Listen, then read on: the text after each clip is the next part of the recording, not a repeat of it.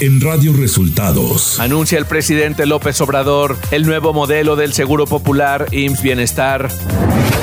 Se reúnen López Obrador y Alejandro Mayorkas, secretario de Seguridad Nacional de Estados Unidos. Vuela de regreso a México el segundo avión con mexicanos que salieron de Ucrania. Esto y más en las noticias de hoy. Este es un resumen de noticias de Radio Resultados.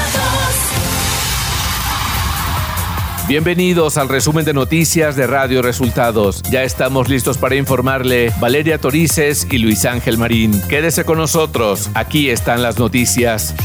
La mañanera. En la conferencia de prensa de este martes, el presidente Andrés Manuel López Obrador dio a conocer el modelo de seguro popular IMSS Bienestar. Se está impulsando para garantizar a todos los mexicanos el derecho a la salud. La forma en que estamos trabajando eh, ahora con más eh, tiempo, porque la primera mitad del gobierno la dedicamos a atender la pandemia. El mandatario agregó que se está fortaleciendo el sistema de salud para atender a las personas que no tienen seguridad social. El sector salud, más la Secretaría de la Defensa, la Secretaría de Marina, los institutos de salud, todos juntos estamos fortaleciendo el sistema de salud para población abierta, para los que no tienen seguridad social, que eh, son alrededor de la mitad de los mexicanos. Por su parte, el director del IMSS, Zoe Robledo, dio a conocer los detalles del modelo IMSS Bienestar. Este esquema es para las personas que no cuentan con seguridad social, el resto de las instituciones de seguridad social que existen en nuestro país, el IMSS, el ISTE, el ISFAM, eh, Pemex y sus eh, servicios de salud, además de los eh, institutos de seguridad social de trabajadores de los gobiernos estatales, permanecen exactamente igual. El subsecretario de Prevención y Promoción de la Salud, Hugo López Gatel, indicó que es la séptima semana de reducción de contagios de COVID-19 en México. Siete semanas consecutivas de reducción de la epidemia.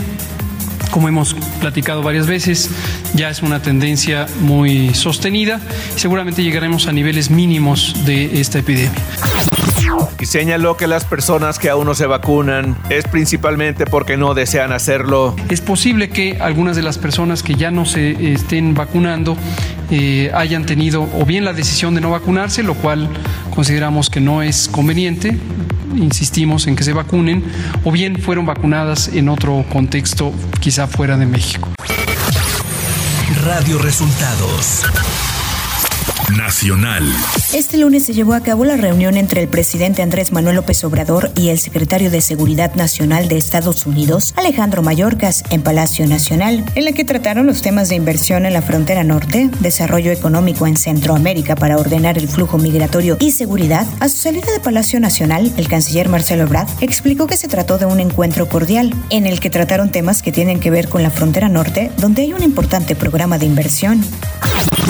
La Suprema Corte de Justicia de la Nación aplazó la resolución del pleito legal entre el titular de la Fiscalía General de la República, Alejandro Gertz Manero, contra la expareja de su hermano y su hija, a quienes acusa de homicidio por falta de cuidados. Aunque 10 integrantes del Pleno rechazaron el proyecto de sentencia, el ministro Alberto Pérez Dayán, en el que se proponía reponer el procedimiento contra las acusadas, no hubo mayoría por darles un amparo que les otorgara la inmediata libertad, por lo cual el asunto fue regresado para discutirse de nuevo antes de que se concluya este mes.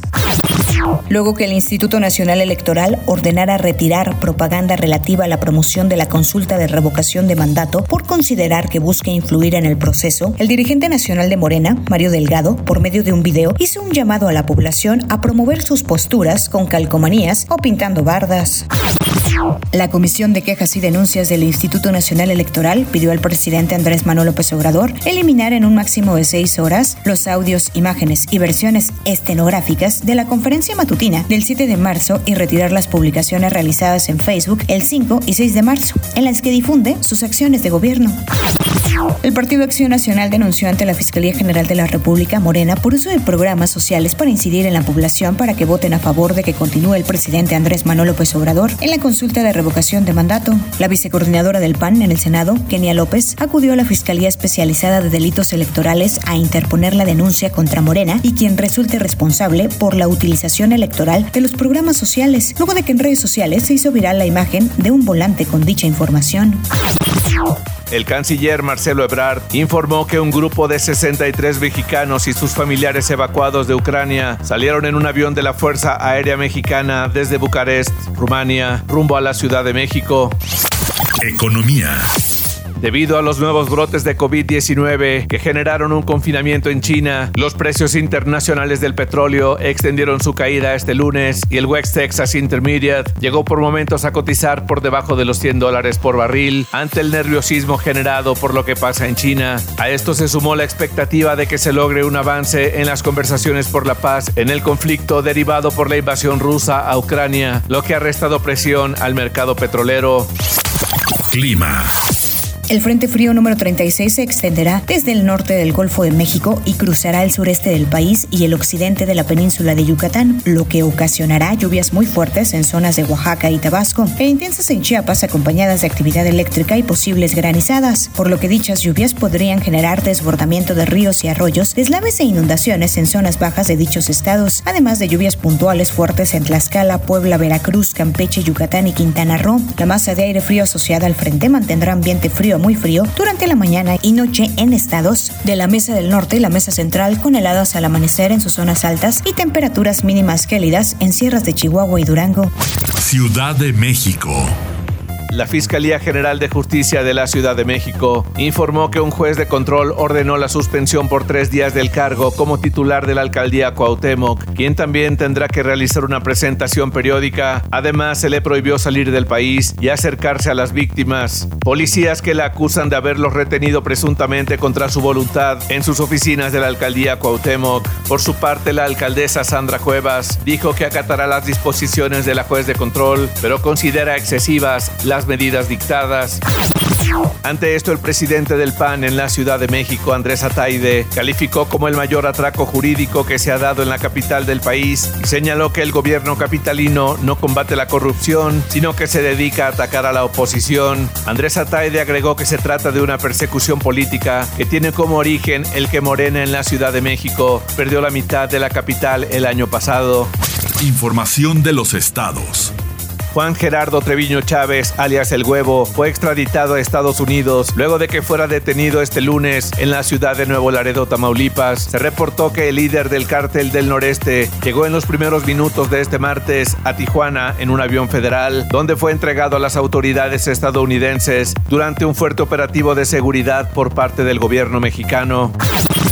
Una explosión en el club de Playa Cool, ubicado en Playa del Carmen, Quintana Roo, dejó una cifra preliminar de dos trabajadores muertos y 21 heridos, cuatro de ellos extranjeros. La Secretaría de Protección Civil informó que aproximadamente a las 13 horas de este lunes explotó un tanque de gas en el área de cocina del club de playa y provocó la caída de paredes y techo del área, lo que aplastó a varias personas. La Fiscalía General de Justicia del Estado de Zacatecas informó mediante un comunicado la detención de un hombre identificado como Emanuel de Jesús N., señalado por el asesinato de Juan Carlos Muñiz, un reportero del municipio de Fresnillo dedicado a la cobertura de accidentes y hechos violentos para un portal de noticias. El político yucateco Francisco Solís Peón, conocido como Pancho Cachondo, murió este lunes luego de estar internado en un hospital privado en Mérida, Yucatán. Aunque no se dio a conocer la causa exacta de su fallecimiento, se informó que hace unas semanas se había contagiado de coronavirus, lo que complicó su estado de salud y provocó que empeorara un padecimiento previo. Radio Resultados. Internacional. El alcalde de Kiev, Vitaly Klitschko, anunció que se introduce un toque de queda por un día y medio desde las 20 horas del 15 de marzo hasta las 7 horas del 17 de marzo. El alcalde destacó que se está viviendo un momento difícil y peligroso en la capital, al referirse a los últimos bombardeos rusos que han afectado a barrios residenciales de la ciudad y en los que han muerto decenas de personas. Rusia impuso sanciones contra el presidente Joe Biden, el secretario de Estado Anthony Blinken y otros funcionarios estadounidenses según informó el Ministerio de Relaciones Exteriores ruso en un comunicado publicado este martes. Por su parte, Estados Unidos impuso nuevas sanciones contra Rusia. El gobierno de Joe Biden apuntó contra 11 líderes militares rusos, algunos de los cuales han estado involucrados en la represión de manifestantes rusos y disidentes en áreas ocupadas de Ucrania, además de sanciones adicionales del Departamento del Tesoro, según anunció el secretario Blinken. Según datos del Instituto Robert Koch en Alemania, la incidencia acumulada de casos de COVID-19 en el país se sitúa en 1.585 nuevos contagios por cada 100.000 habitantes en siete días. Las autoridades sanitarias notificaron 198.888 nuevos casos positivos y 283 muertes en 24 horas. Ante el avance de la subvariante Omicron BA.2 y el aumento de nuevos contagios, algunos estados han dejado entrever ya su intención de prolongar las restricciones para contener la pandemia más allá de este domingo, fecha en la que en un principio desaparecerán la mayoría de medidas en todo el país. El subdirector de la Comisión de Sanidad de Jilin, Shang Li, declaró este martes que ya se han construido en la provincia un total de cinco hospitales provisionales con capacidad para 22.880 camas y otros se hallan en construcción, según recoge el diario estatal Global Times. Los 26 millones de habitantes de la provincia china de Jilin tienen vetada la salida de la región. Shang anunció medidas no convencionales de urgencia para llevar a cabo campañas de pruebas masivas de PCR, sobre todo en los lugares más afectados, como lo es la capital, Changchun y Jilin, que juntas suman más de 13 millones de habitantes y son las principales ciudades de la provincia. Tecnología. Apple liberó para todos sus usuarios de iOS el desbloqueo de pantalla con cubrebocas puesto, lo cual antes solo era posible usando el Apple Watch. La nueva función de Face ID ya estaba disponible en una versión beta, pero ahora llega a los usuarios que cuenten con la última versión iOS 15.4. Telegram sumó algunas novedades interesantes en su última actualización, por lo que ahora permite enviar archivos de cualquier tipo de hasta 2 GB cada uno y acceder a ellos desde cualquier dispositivo. Además, con la última actualización, Telegram permite chatear con alguien sin añadirlo a la agenda de contactos. Espectáculos. El concierto que ofreció BTS en Seúl y que se retransmitió en cines en todo el mundo recaudó 6.8 millones en Estados Unidos y un total de 36.2 en todo el mundo, incluyendo México, situándose entre las películas más taquilleras de este fin de semana. De acuerdo con las estimaciones del portal especializado Box Office, en Estados Unidos ese espectáculo se situó como la tercera opción del público en los cines, solo por detrás de las aclamadas cintas de la talla como The Batman y Uncharted. Por su parte, The Batman recaudó 66 millones de dólares en su segundo fin de semana en cartelera. La nueva serie documental de Netflix es una apuesta por conocer más acerca de la vida del artista plástico Andy Warhol, quien también se desarrolló en ámbitos como el cine y la literatura. Producida por Ryan Murphy y dirigida por Andrew Rossi, la serie promete develar la vida oculta de este gran artista estadounidense. Los diarios de Andy Warhol ya están disponibles en Netflix. Deportes. La Liga MX emitió un comunicado para informar que el partido Querétaro contra Atlético de San Luis, correspondiente a la jornada 11 del torneo Grita México, clausura 22, se jugará en el Estadio Morelos de la ciudad de Morelia, Michoacán. Esto después de que el estadio de Querétaro está imposibilitado para la realización de partidos.